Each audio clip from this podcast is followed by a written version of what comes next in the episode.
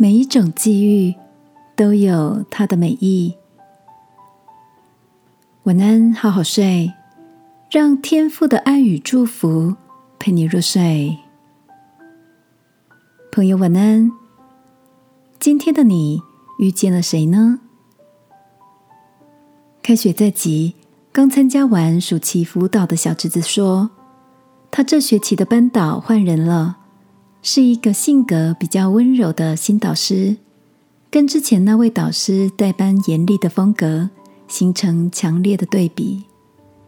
小侄子开心的说：“最近我的肚子痛次数变少了，应该是压力变小喽。”但是我朋友 Ben 念隔壁班，他好像换了一个比较会管教他们的新老师，看来他的好日子要结束了。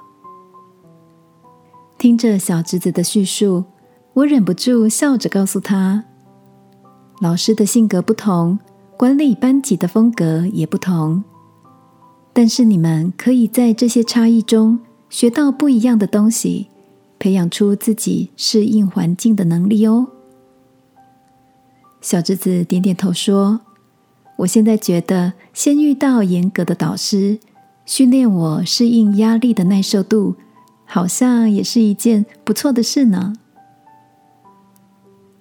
亲爱的，现在的你正处在生活的顺风面还是逆风面呢？不管你的际遇如何，就算正面临挑战，相信天赋仍有它的美意在其中哦。今晚一起将前方的道路放在祷告中，求他引领。让我们在每一条路上都看见他所赐下的美好恩典。感到害怕、孤单的时候，记得想起圣经里的应许：耶和华必在你前面行，他必与你同在，必不撇下你，也不丢弃你。一起来祷告，亲爱的天父。